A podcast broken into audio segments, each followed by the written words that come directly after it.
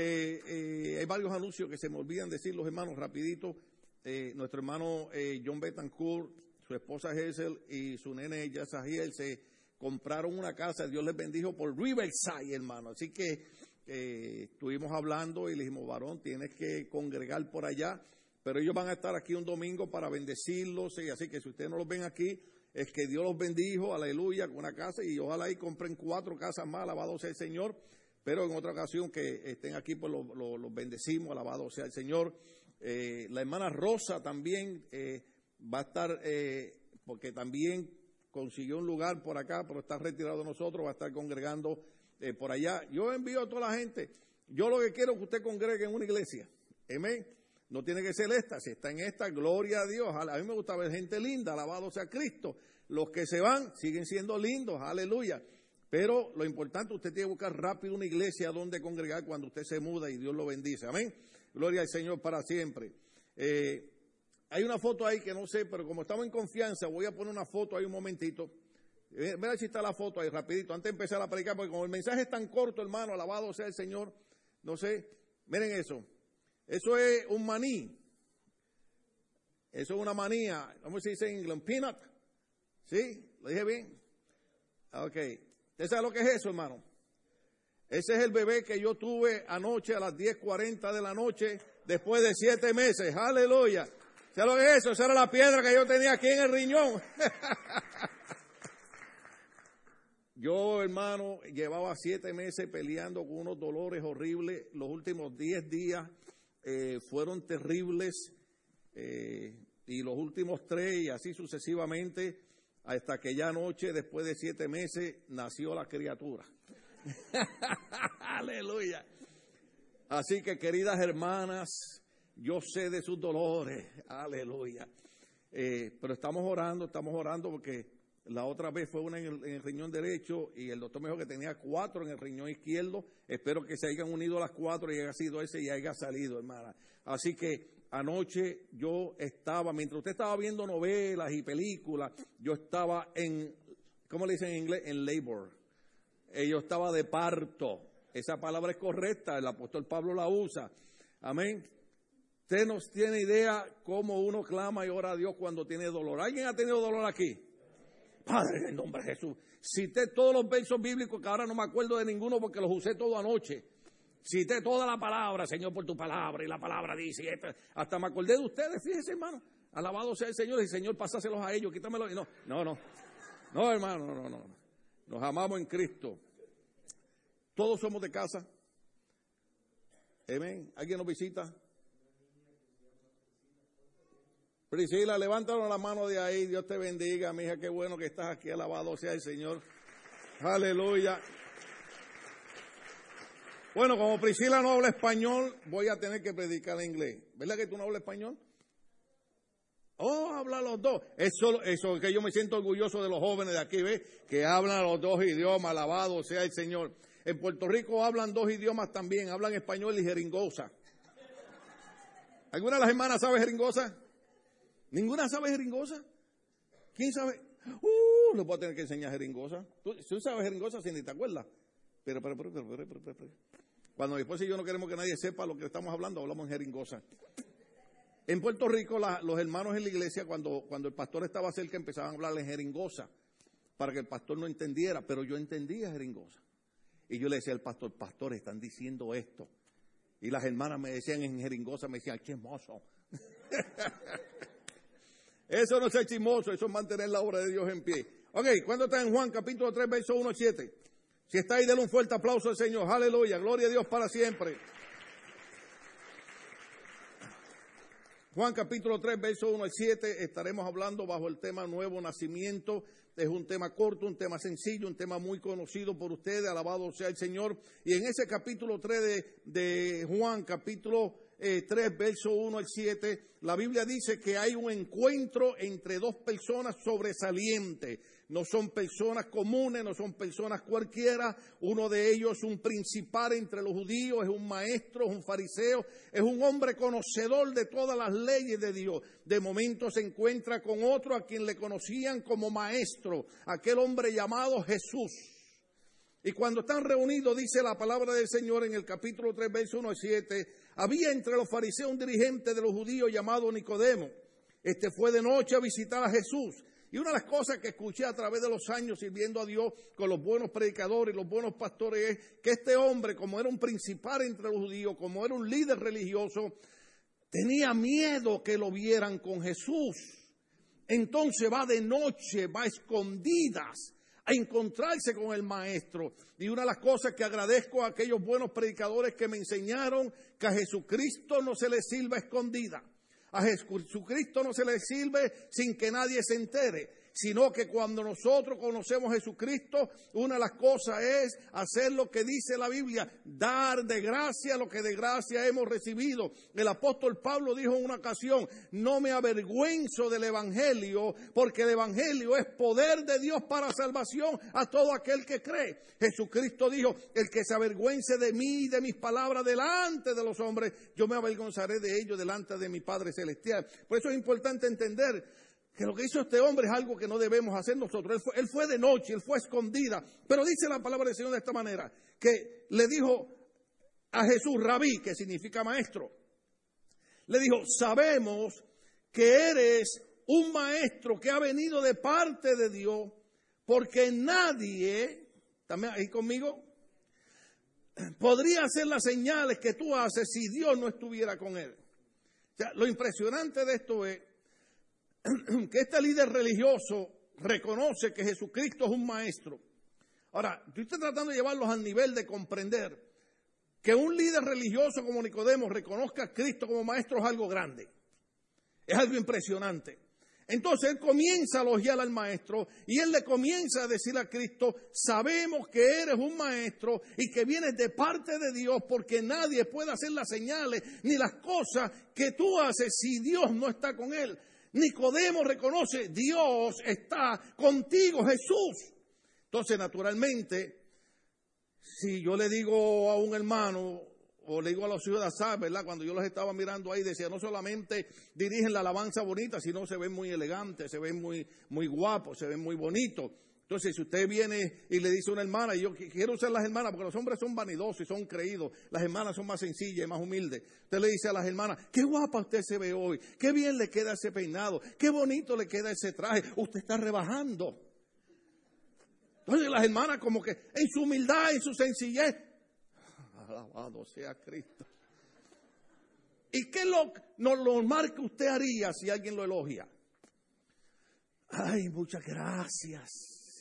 Sí, es bueno, no estoy a dieta, pero estoy velando lo que estoy comiendo. Porque yo siempre le he dicho a usted que para que no tenga problema con nadie, dígale que se ve bien. Porque no hay cosa que más guste que nos digan que nos vemos bien.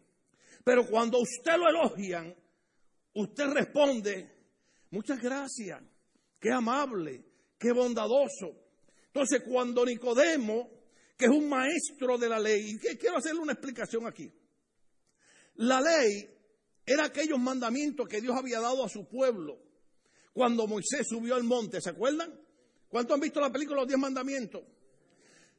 No solamente eran los diez mandamientos, sino había una serie de, de, regulaciones y reglamentos que había que ejecutar, que había que llevar a cabo. Entonces todas esas leyes lo que habían hecho era que nos habían hecho el servicio de Dios un poquito más pesado.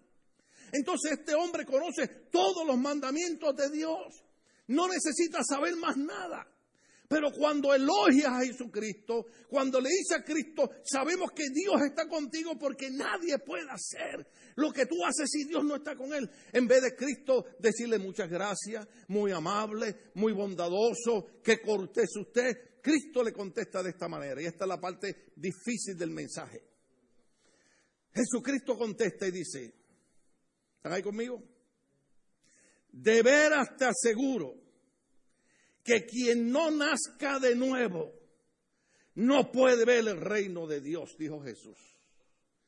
Parece ser que para Jesucristo era más importante la salvación espiritual y donde este hombre iba a pasar la eternidad que darle las gracias por los elogios. ¿Cuánto estamos aquí?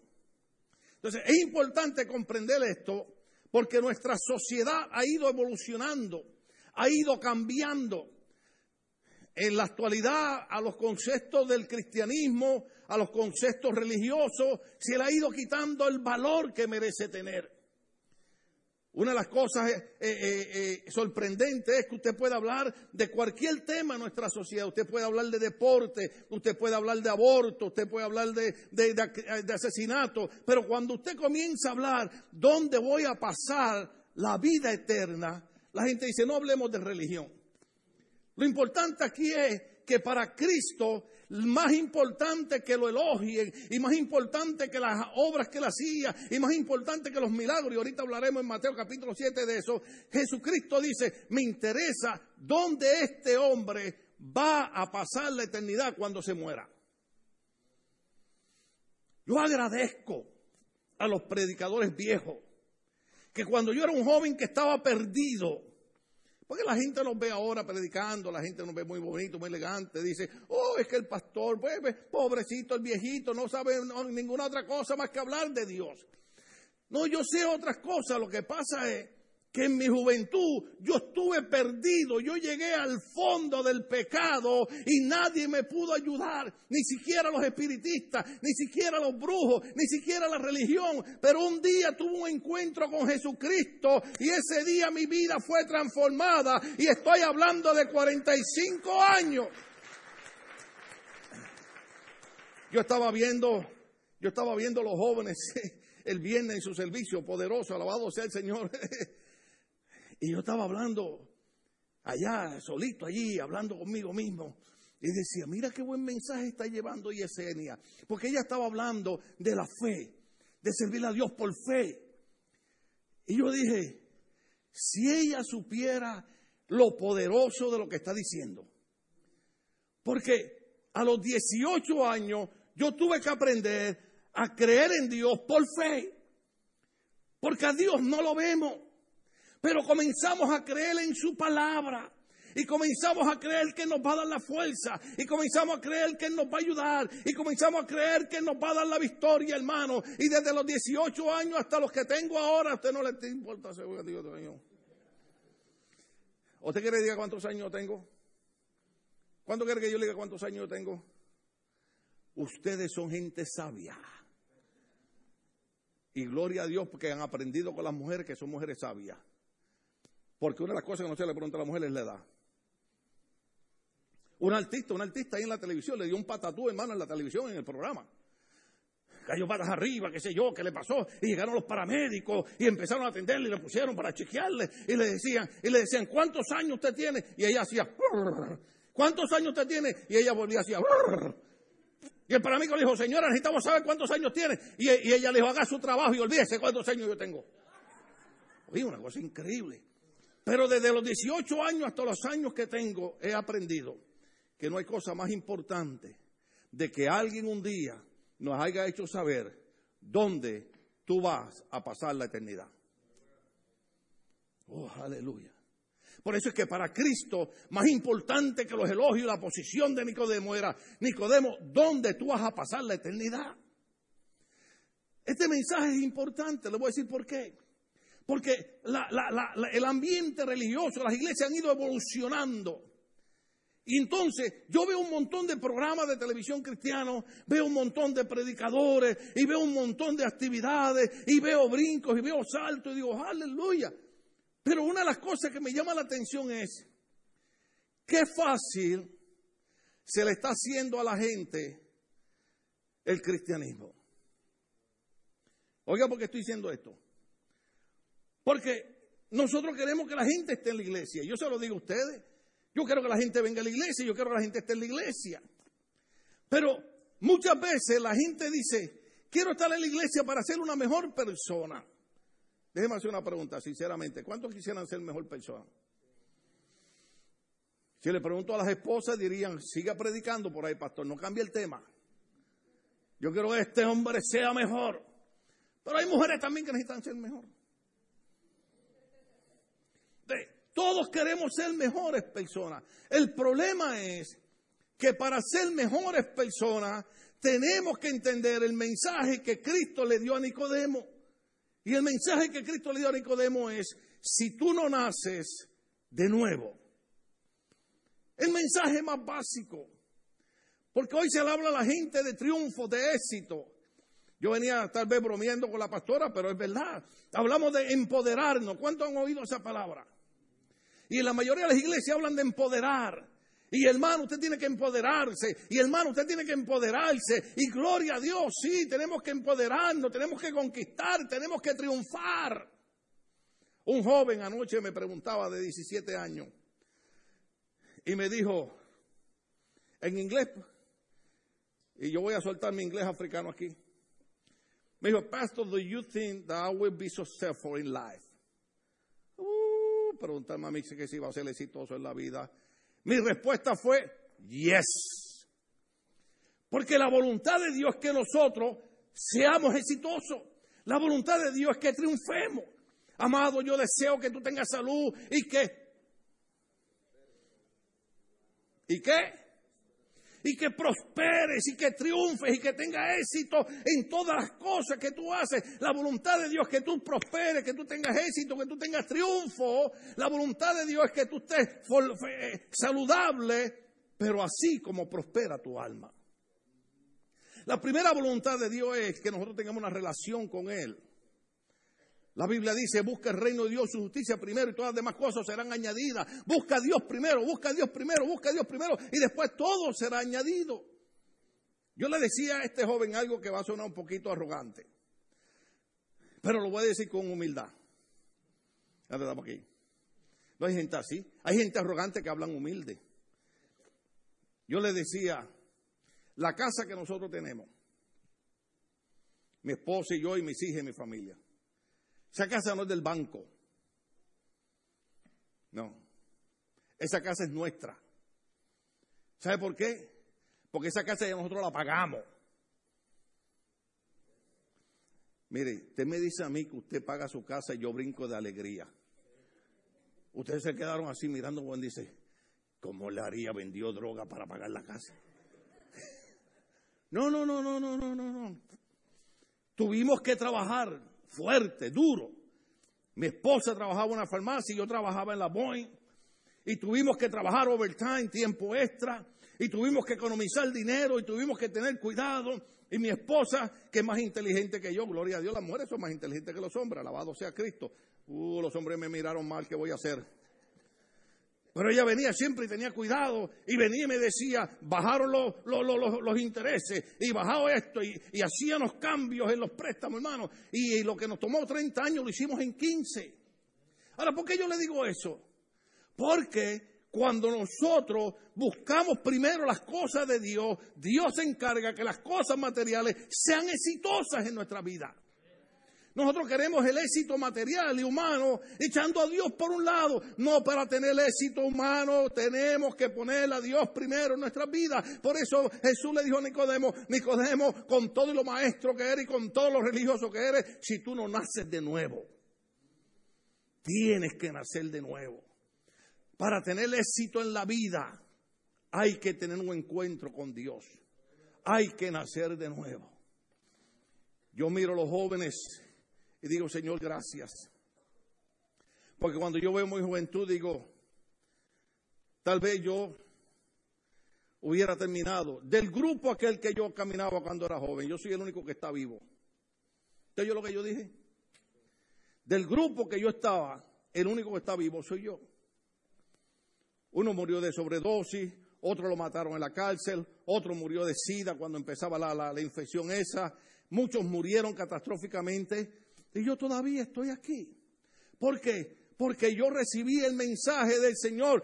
Es importante que nazca de nuevo y cuando yo tuve un encuentro con Dios mi vida fue transformada. ¿Qué les quiero decir? Es bueno venir a la iglesia, pero es más importante nacer de nuevo. Es bueno estar en la iglesia, pero es más importante nacer de nuevo.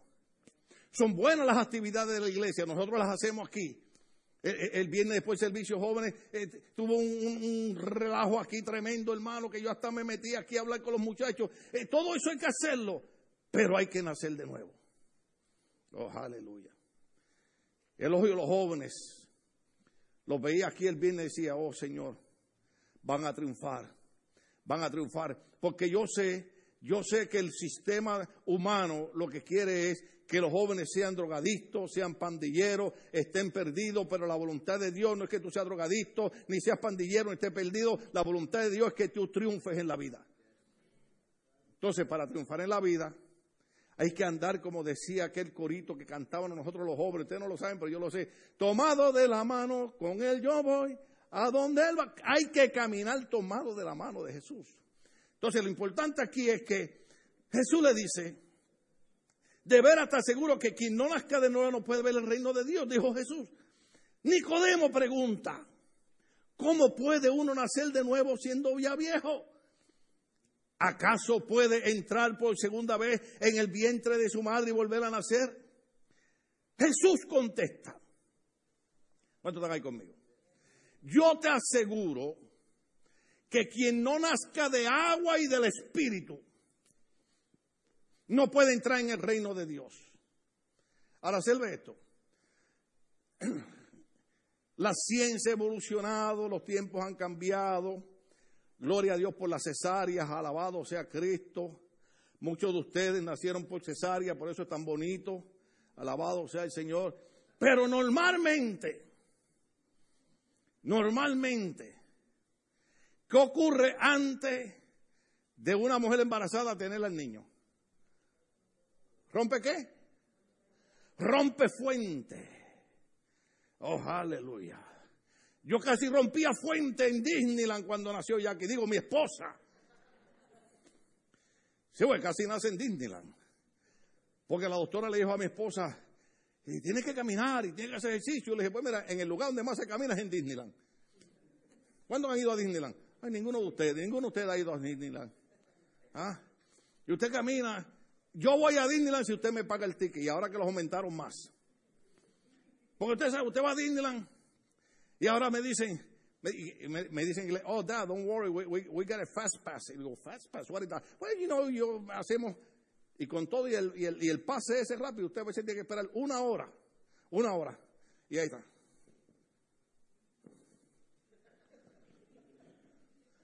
¿Sí o no? Entonces, se monta en el juego. Please, turn to your right. Ya se acabó. Te da una hora y media haciendo fila para pa, 30 segundos de grito, hermano, que ese corazón se le sube acá arriba, el estómago. La... ¿Cuánto estamos aquí todavía? Entonces, Jesucristo, entendiendo y sabiendo, porque Él es Dios, ese proceso de que se rompe fuente, eso es nacer del agua. No está hablando de bautizarse en agua, eso es nacer del agua. Jesucristo está diciendo, el nacimiento de un bebé, el nacimiento de una criatura es sumamente importante. Usted no entendió lo que yo dije. Jesucristo cuando le dice a Nicodemo, hay que nacer del agua, Jesucristo está diciendo, el nacimiento de un bebé es importante. Y ustedes saben que ya yo les dije que en la ciudad de Nueva York se firmó. ¿Y usted sabe qué es lo triste? Que mientras el gobernador Cuomo y los que están allí, los legisladores que están allí, mientras estaban firmando, óigase bien, la ley de que en cualquier etapa se puede abortar una criatura, inclusive minutos antes de nacer. Inclusive minutos antes de nacer se puede abortar una criatura. Y ellos firman esa ley riéndose como si eso fuera un chiste. Cuando Jesucristo le dice a Nicodemo, hay que nacer del agua, Jesucristo está diciendo, el nacimiento de una persona es importante. Cuando nosotros hablamos de esto, decimos, ay, qué religioso el hombre. Yo quisiera que usted tomara un espejo cuando pueda y se mire. Se mire en ese espejo. Y usted diga, ¿qué hubiera sido si mi madre me hubiera abortado?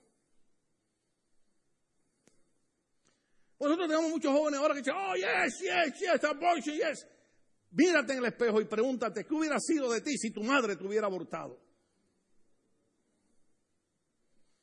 No conociera a la gente que conoce, no estuviera disfrutando de las cosas que estás disfrutando. Cuando se aborta una criatura. Alguien dijo, alguien dijo en una ocasión que, que preguntaron y dijeron, si Dios es tan bueno, ¿por qué Dios permite que haya tantas enfermedades en el mundo? ¿Por qué Dios no manda un doctor que descubra una medicina en contra del cáncer y en contra de tanta enfermedad mortal? Y alguien le contestó y dijo, sí, ya Dios mandó esos doctores. De allí Dios mandó esos científicos. ¿Y dónde están? Y la respuesta fue, los abortaron. Para Cristo era tan importante el nacimiento de un ser humano. Que la Biblia dice que cuando Dios le habló al profeta Jeremías le dijo, desde antes que estuvieras en el vientre de tu madre, ya yo te había escogido como profeta para las naciones. Yo quiero que usted entienda algo. Usted no está aquí por el puro chiste. Usted no está escuchando un loco religioso. Usted está aquí porque desde antes de la fundación del mundo, desde antes usted está en el vientre de su madre. Ya Dios lo había marcado. Ya Dios lo había seleccionado. Ya Dios lo había escogido para esta obra tan grande. Por eso es que eh, eh, esta cuestión de las leyes de, matar criaturas no es un chiste como ellos lo hacían. Se reían mientras filmaban un concepto, hermano. Un doctor le dijo a una mujer que iba a abortar. Tenía un niño de tres añitos. Y le dijo, yo no quiero tener este otro bebé. Y el doctor le dijo, pues esto es sencillo. Vamos a matar al de tres años. No, doctor, eso es un crimen. Le dice, es lo mismo que matar al que está en tu vientre. Para que los seres humanos, cuando, cuando tiene que ver con pecado y con placencia propia, encontramos una solución fácil. El doctor le contestó bien. Yo quiero que usted entienda que nosotros comprendemos la problemática y no hay tiempo para hablar. Sabemos que hay situaciones diferentes en casos que a veces los médicos tienen que tomar decisiones, pero yo estoy hablando del relajo, estoy hablando del abuso, estoy hablando de la falta de respeto y la falta de integridad de abortar criaturas por puro chiste. todo hombre y toda mujer sabe que si tienen relaciones sexuales, lo más posible que ocurra es que hay una criatura. ¿Usted vio lo lindo que fue? ¿Cuántos se gozaron cuando estamos presentando la... Aleluya. Ah, usted sabe la alegría que es eso. Yo estaba mirando allí, le estaba viendo esa melena de pelo que tiene. ¿Ustedes vieron? Digo, oh, aleluya, gloria a Dios. Y usted no sabe para qué Dios permitió que usted naciera. Cristo dijo, Nicodemo, hay que nacer del agua. Porque cada uno tiene propósito en la vida. Cuando los jóvenes se gradúan, se usa Jeremías 29, 11, ¿sí? Y es verdad, hay que usarlo, porque Dios dice, estos son los planes que yo tengo con ustedes. Diga conmigo, planes. Dios tiene planes con nosotros. Estos son los planes que yo tengo con ustedes. Planes de bien, planes de darle el fin que ustedes desean tener. Los planes de Dios para mi vida es darme el fin que yo deseo tener. Yo entiendo que cuando yo era un joven, yo no entendía los planes de Dios. Y fui esclavo de todas aquellas cosas horribles. Por eso yo no puedo hueler ni la marihuana, hermano. Y ahora tengo problemas. Porque ahora en la esquina me están abriendo un dispensario de marihuana. Y usted dirá, pero pastor, ¿por qué no la pueden ni hueler? Porque usted no quiere saber. Se me fue el tiempo. Usted, a menos que usted no haya sido esclavo de algo, usted no sabe lo que es eso. Cuando usted ha sido esclavo del pecado y de la maldad, y Dios lo liberta, usted no quiere ni acercarse allí. Pues yo, yo, yo vuelo a marihuana y digo, Señor, reprenda al diablo. A veces llego aquí al parking y la peste a marihuana es horrible. Y digo, voy a tener que hablar con los líderes a ver qué están haciendo. ¿Eh? Déjeme decirle algo. Yo sé lo que es estar bajo los efectos de un montón de drogas. Los doctores tienen problemas conmigo. Mi esposa, mi esposa le dice a los doctores, he's a special case. Y la otra me dice, why? Because you're going to give the medication, he don't going to take it. No se la va a tomar. Cuando la doctora me dice, tú tienes estos cuatro discos, tú tienes que tomar narcótico para el dolor mi esposa le dice, no se lo va a tomar. ¿Sabe por qué? Yo no estoy diciendo que usted no puede tomar eh, eh, eh, narcótico para el dolor. Hay una hermana aquí que la operaron hace poco, hermano, y le estaban metiendo morfina. Oiga. Y, y se quiso quedar en el hospital casi 10 días. Yo le dije, ¿te está gustando la cosa? Y ella me decía, gloria a Dios, gloria a Dios. Voy a decirte algo. Para, para vivir una vida exitosa y victoriosa, yo no necesito narcóticos. Yo no necesito marihuana, yo no necesito cocaína, yo necesito anfetamina para yo vivir una vida exitosa. Yo lo que necesito es nacer de nuevo, tener un encuentro con Cristo, ser lleno del Espíritu Santo y decir, sea el nombre de Dios glorificado. Yo voy a mi país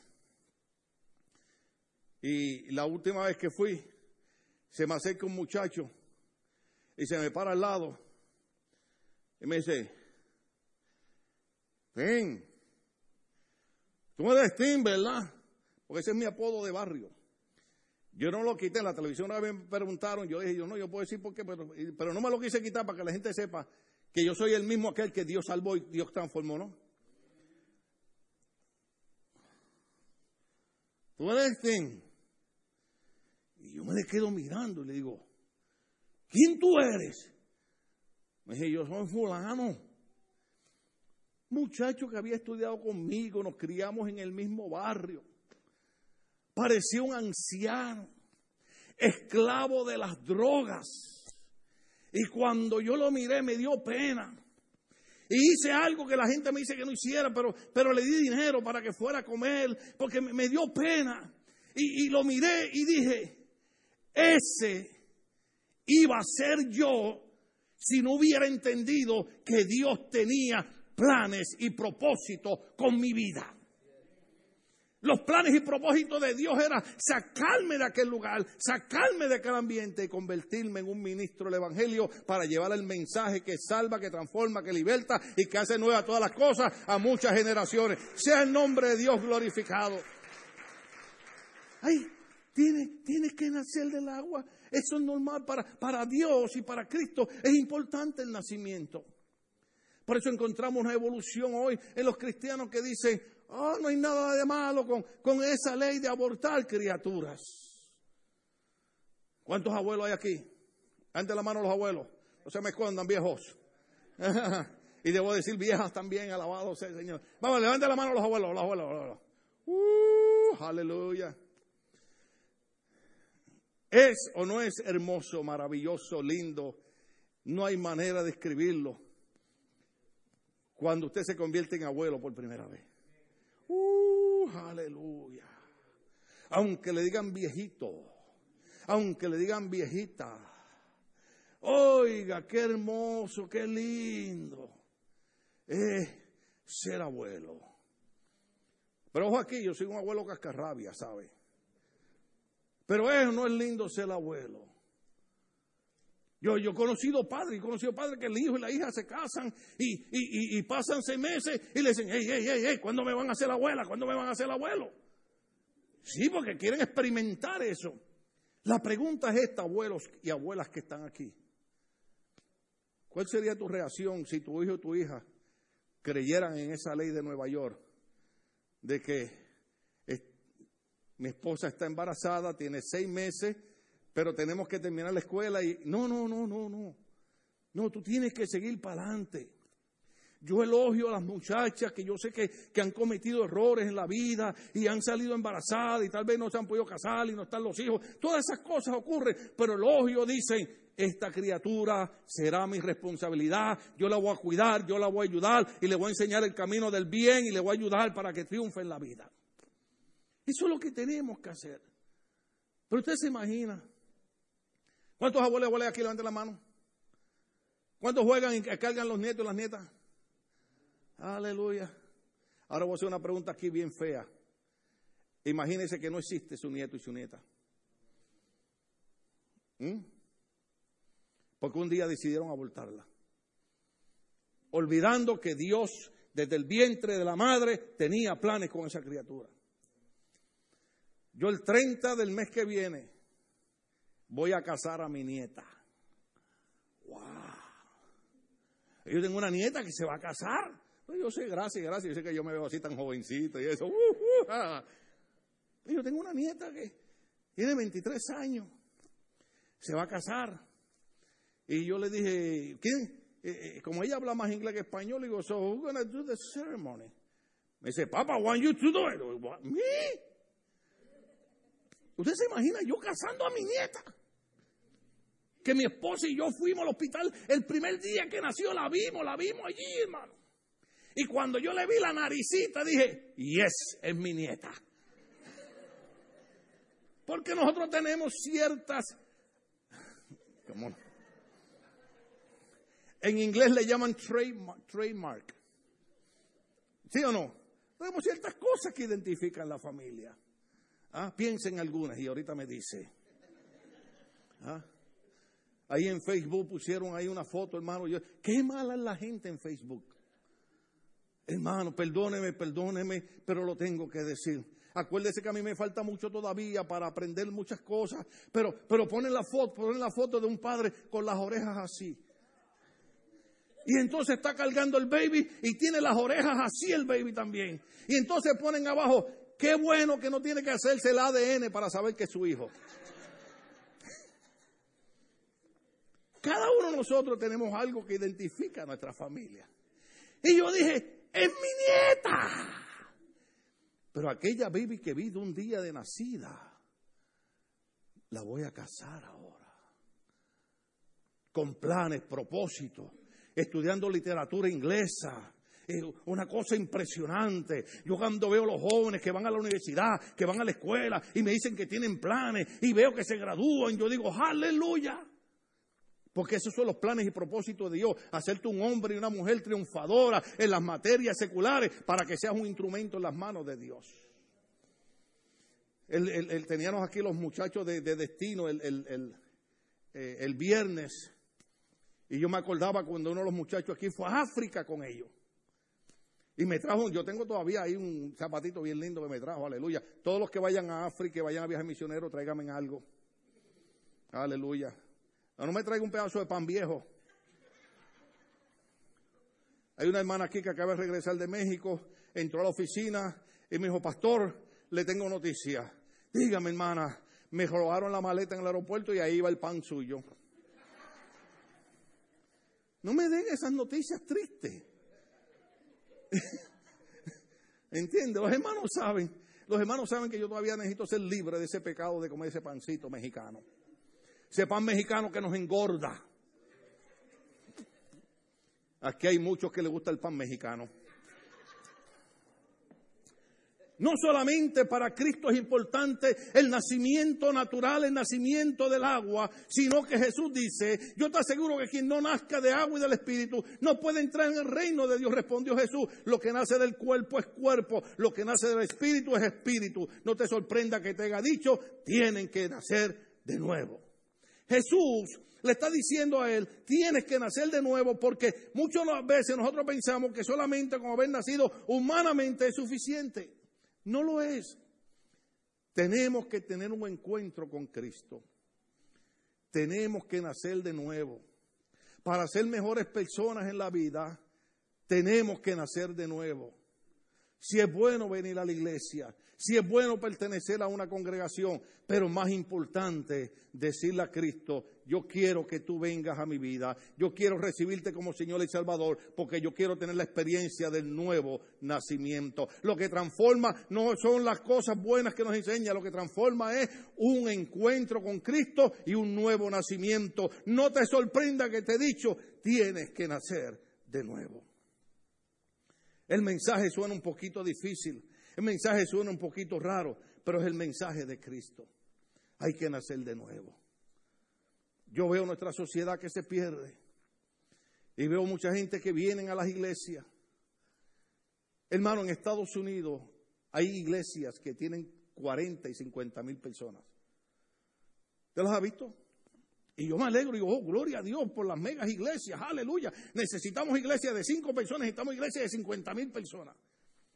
Pero la pregunta mía es esta, si en Estados Unidos hay iglesias que tienen 50 mil personas, ¿cómo es posible que se pasen leyes en contra de la humanidad. aquí? Usted sabe, usted sabe que si usted en Estados Unidos existen leyes que si usted maltrata a un perro, usted lo pueden eh, eh, multar. ¿Usted sabe eso? Sin embargo, se puede matar a una criatura y no hay problema. ¿Qué está pasando? Un país que se supone que hay tantos cristianos, porque posiblemente tenemos mucha gente yendo a las iglesias, pero poca gente que haya nacido de nuevo. La gente que ha nacido de nuevo tiene un compromiso con Dios. Usted dirá, pastor, eh, lo, voy, a decir como alguien le dijo a, a una persona miembro de esta iglesia, dice, tu pastor es muy apasionado predicando, pero es muy religioso. Oiga esto, quiero tener cuidado cómo lo digo. Cuando yo era un joven, yo era miembro del Partido Independentista Puertorriqueño. ¿Usted sabe lo que es eso? Es el Partido Revolucionario. Los de México tienen que saber lo que yo estoy hablando. Yo era miembro en mi juventud del Partido Revolucionario.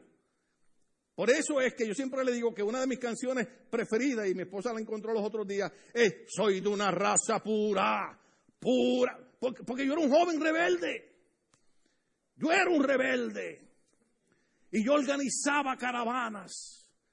Una amiga mía que está por, por eh, eh, Georgia me envió una foto cuando yo tenía como 16 años eh, en la caravana con las banderas del partido. Y decía, wow. Yo a los 16 años era un líder revolucionario de la política.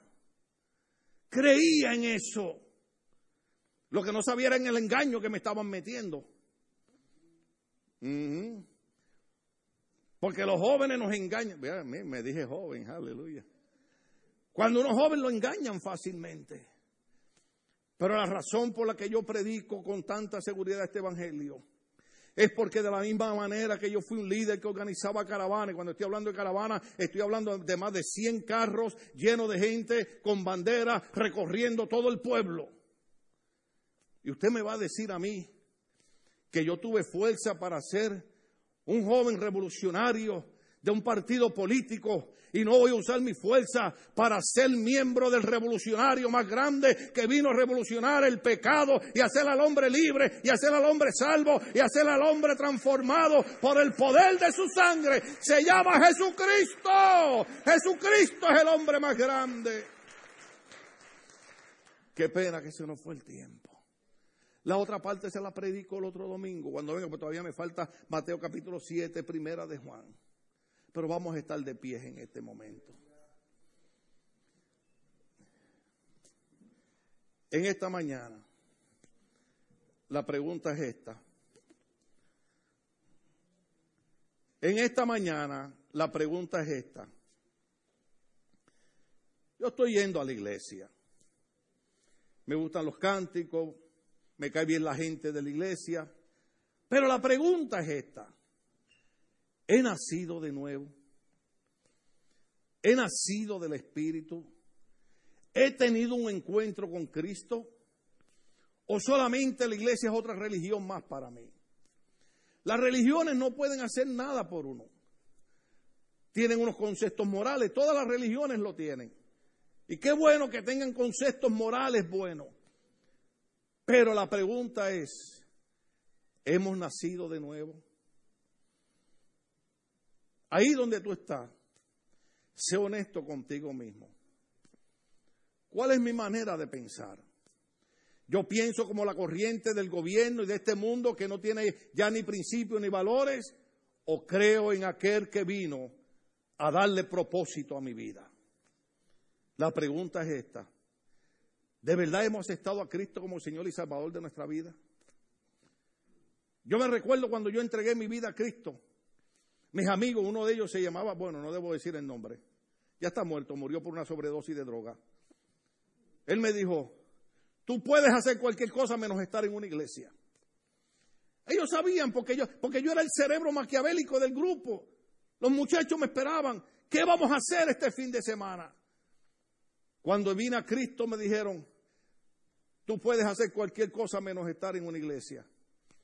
Han pasado 45 años y nunca he soltado la cruz del Evangelio de Cristo porque nunca había visto un propósito tan grande como el del Evangelio de nuestro Señor Jesucristo. La pregunta hoy es, verdaderamente, ¿hemos aceptado a Cristo como Señor y Salvador de nuestra vida? ¿Verdaderamente entendemos la importancia de que hay que nacer del Espíritu? Ya nacimos humanamente, gloria a Dios por lo que no, no nos abortaron. Pero hay que nacer del Espíritu. Decía el corito allá en Puerto Rico, oh gloria a Dios, hay que nacer del agua, oh gloria a Dios, hay que nacer del Espíritu de Dios, oh gloria a Dios, hay que nacer del agua y del Espíritu de Dios, hay que nacer en el Señor. La pregunta es, verdaderamente, ¿hemos experimentado un nuevo nacimiento? Porque si usted no experimenta un nuevo nacimiento, el pecado lo arrastra y lo destruye. La razón que hoy yo estoy aquí en pie es porque Cristo sigue siendo mi Señor. Y yo sé, yo sé que en la iglesia queremos escuchar otro tipo de mensajes, pero la única manera que usted puede ser victorioso en la vida, de la única manera que usted puede ser triunfador es naciendo de nuevo. Por eso hoy yo doy la oportunidad para que ahí donde usted está, usted verdaderamente diga, Señor, este es el día donde yo voy a entregar mi vida a ti de verdad. Este es el día donde yo digo, se acabó el dominio del pecado en mi vida y este es el día, Señor Jesús, donde yo quiero que tú vengas a mí y yo quiero nacer del Espíritu. No podemos cambiar ese mensaje. Nicodemo tal vez esperaba que Cristo le elogiara y Cristo dijo, voy a ir al punto inmediatamente. El que no nazca del Espíritu no puede entrar al reino de los cielos. Todos queremos prosperar. Todos queremos estar bien. Eso viene a través de un nacimiento espiritual. Ahí donde tú estás, levanta tus manos y Señor Jesús, este es el día. Este es el día donde yo voy a tomar la decisión de nacer de nuevo. Yo entiendo que para poder mejorar y ser un mejor hombre y mujer o un mejor joven, necesito nacer de nuevo. Señor Jesús, recibe mi vida en este día. Dile al Señor Jesús, corónate en mi corazón. No nos sirve de nada ser religioso, pero nos sirve de mucho nacer de nuevo tener un encuentro con Cristo. Dile, Señor, este es el día donde yo te hago dueño de mi vida y hoy yo quiero eh, tener la experiencia del nuevo nacimiento. Yo quiero hablar de éxitos y de triunfo, pero tomado de tu mano, Señor. Díselo al Señor en este día. Si quieres puedes cantarlo. Díselo así. Necesita más de ti. Dile al Señor. Dile, renuévame, Señor. Renueva mi mente, renueva mi corazón, renueva mi espíritu, renueva todo mi ser, Señor. Ya no quiero ser más igual. Renuévame. Aleluya. Díselo al Señor ahí. Hay que nacer del Espíritu, dijo Cristo. Porque todo lo que hay dentro de mí necesita ser cambiado, Señor. Porque todo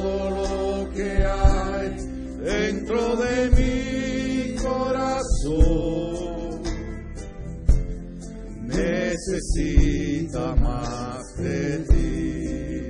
Porque todo, porque todo lo que hay dentro de mí, díselo al Señor, necesita ser cambiado, Señor. Todo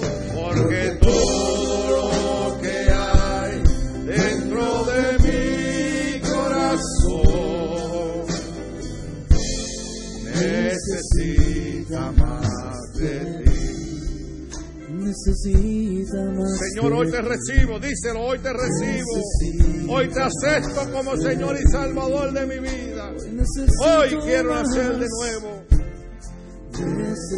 Aleluya. Gloria a Dios. Aleluya. Gracias Cristo. Dale un aplauso al Señor en este día. Gracias, aleluya.